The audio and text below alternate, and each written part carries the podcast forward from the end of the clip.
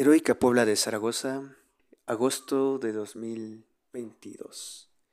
Un joven eh, contador se encuentra trabajando arduamente para apoyar a los artistas cuando de repente tocan a la puerta de su oficina. El entorno era frío. Se asoma, abre la puerta y la persona que lo recibe es nada más y nada menos que un trabajador del SAT. Chan, chan, chan.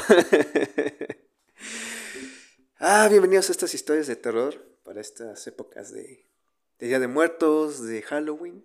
Y en esta ocasión el buen Adal nos va a contar su emocionante historia con el SAT y de cómo eh, un día muy tranquilo, muy emotivo, de repente se tornó frío cuando recibió una visita del SAT. ¿Cómo fue, Adal? Cuéntanos. Pues andábamos trabajando aquí en una tarde y... Muy tranquilo. Sí, todo tranquilo todo marchaba bien, pues tocaron el timbre, ya fui mi auxiliar a ver, y pues traía su chamarrita, bueno, su chaleco del SAT, esta señorita. Y pues nos, vieron, nos vinieron a hacer la visita domiciliaria de una forma de sorpresa, porque pues ya se había solicitado desde hace varios meses. Porque fue la, la visita domiciliaria, una, porque yo la solicité a través desde el mismo portal del SAT, porque hice la actualización del, del domicilio. Recordemos que antes la oficina estaba localizada en otro lugar. Ya nos tuvimos que mudar aquí donde ya estamos actualmente. Y recordemos que eso nos dice la autoridad, que tienes que hacer aviso de, de tu domicilio donde vas a desempeñar tus actividades. Eh, ahí, a diferencia de lo que llega a pasar a veces con el INE, ¿no? que uno no hace el cambio, aquí sí es muy importante. Digo, en ambos es importante, pero aquí aún más, ¿no? Esta cuestión de que puede también venir sanciones de parte del SAT si no hay una notificación de, cambio de domicilio. Sanción, no, pero sí ponerte como no localizado y la parte ya terrible, hablando de estas historias de terror, pues es que te suspendan tu firma electrónica y los sellos porque pueden considerar que eres una empresa fantasma o empresa de papel y de que no, no estás, ajá, ¿y qué ¿no? Y, más que nosotros nos encontramos en, en una unidad habitacional, pues, ¿en serio acá hay un despacho? Sí, sí hay un despacho, ¿no? Y al recibir esta persona, pues nos pidió la documentación correspondiente, que fue mi acta constitutiva, mi comprobante domiciliario, mi constancia de situación fiscal y las últimas facturas que haya yo emitido hacia los clientes y también una cotización de, de alguno de los, de los festivales en los que haya participado Cereza. Lo único pues malo es que si la señorita venía desesperada, se ve que venía un poco tarde.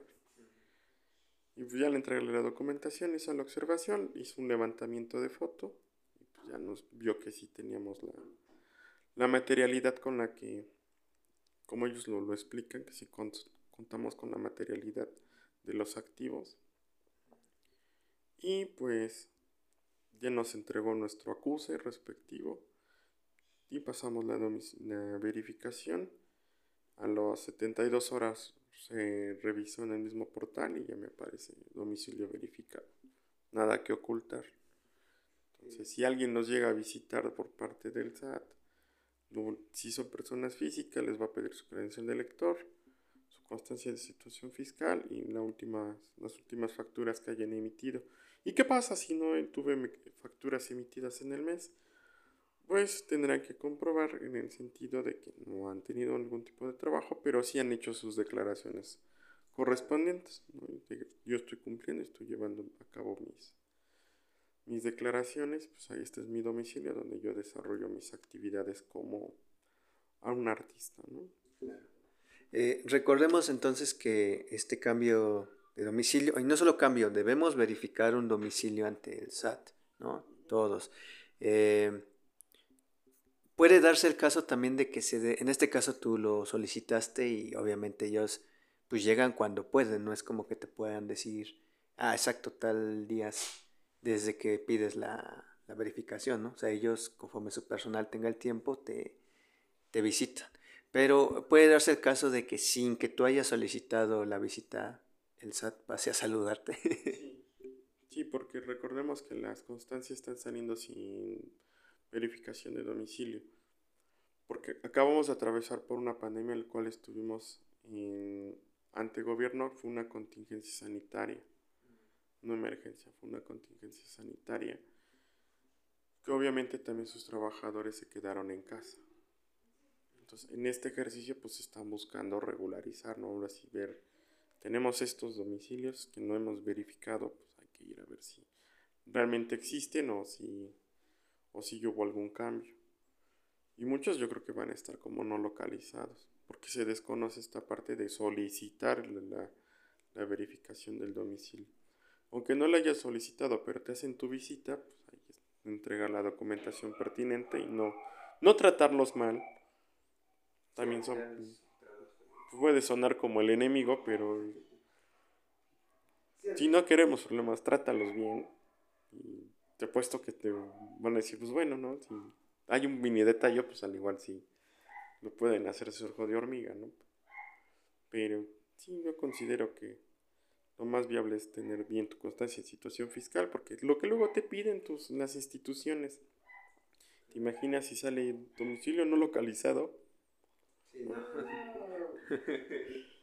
Con que eres un fantasmín. que eso casi no pasa en las cuestiones artísticas, ¿verdad? Sí, que casi no. es algo muy raro. Pero bueno, sí, esta, esta situación entonces recuerden que es importante eh, actualizar el domicilio. En el SAT, ahí a veces coloca o te está pidiendo que coloques la dirección de una oficina, ¿no? De un lugar eh, donde estás laborando. Si no se cuenta con oficina, pues se coloca en última instancia la dirección de tu casa. Pero el chiste es que debe haber un domicilio en el cual tú puedas ser localizado. Sí, va del... Si eres una persona física, se va a considerar siempre que tu, casa habitación, domicilio de tu casa habitación, si tienes una oficina, arrendas o bueno, estás rentando una oficina, sí, vas a poner la dirección de, de ese lugar, porque es a donde tú vas a desempeñar tus actividades, ¿vale? ¿Y, y qué pasa ahí? ¿Por qué crees que existe ahorita la verificación de los domicilios? Porque ya estamos en la facturación de la 4.0. Estamos a unos meses de, que desaparezca la 3.3. ¿Qué nos van a pedir? El código postal. Pero yo ni emito facturas. Eres asalariado, eres godines. ¿Qué te van a decir? Pues no coincide tú con tu código postal. Híjole, pues ni modo. Y sacaron apenas una este, un comunicado donde ya van a ser por medio de oficinas virtuales. para que si no puedes presentarte al SAT para hacer tus tu cambio de domicilio en oficina virtual, tu RFC y tu contraseña vas a enviar tu documentación, comprobante domiciliario y la, y la de tu credencial de lector. Ya con eso va a ser tu domicilio fiscal. ¿Vale? Entonces, cosas macabronas, pero son cosas que suceden. Y, pues aunque ustedes pongan peros y santos y todo eso, y demonios y cebollitas, pero para la nómina sí lo van a necesitar. Y imagínense si un patrón les llega a retener la nómina con esa, con ese, este, sería estricto de administrativo. Ahí sí van a reclamar, ¿verdad? Exacto. Entonces, bueno, pues ya se lo saben, aguas con esas visitas macabronas del SAT. Y bueno, seguimos con esta semana de historias de terror del SAT. Nos vemos en la próxima.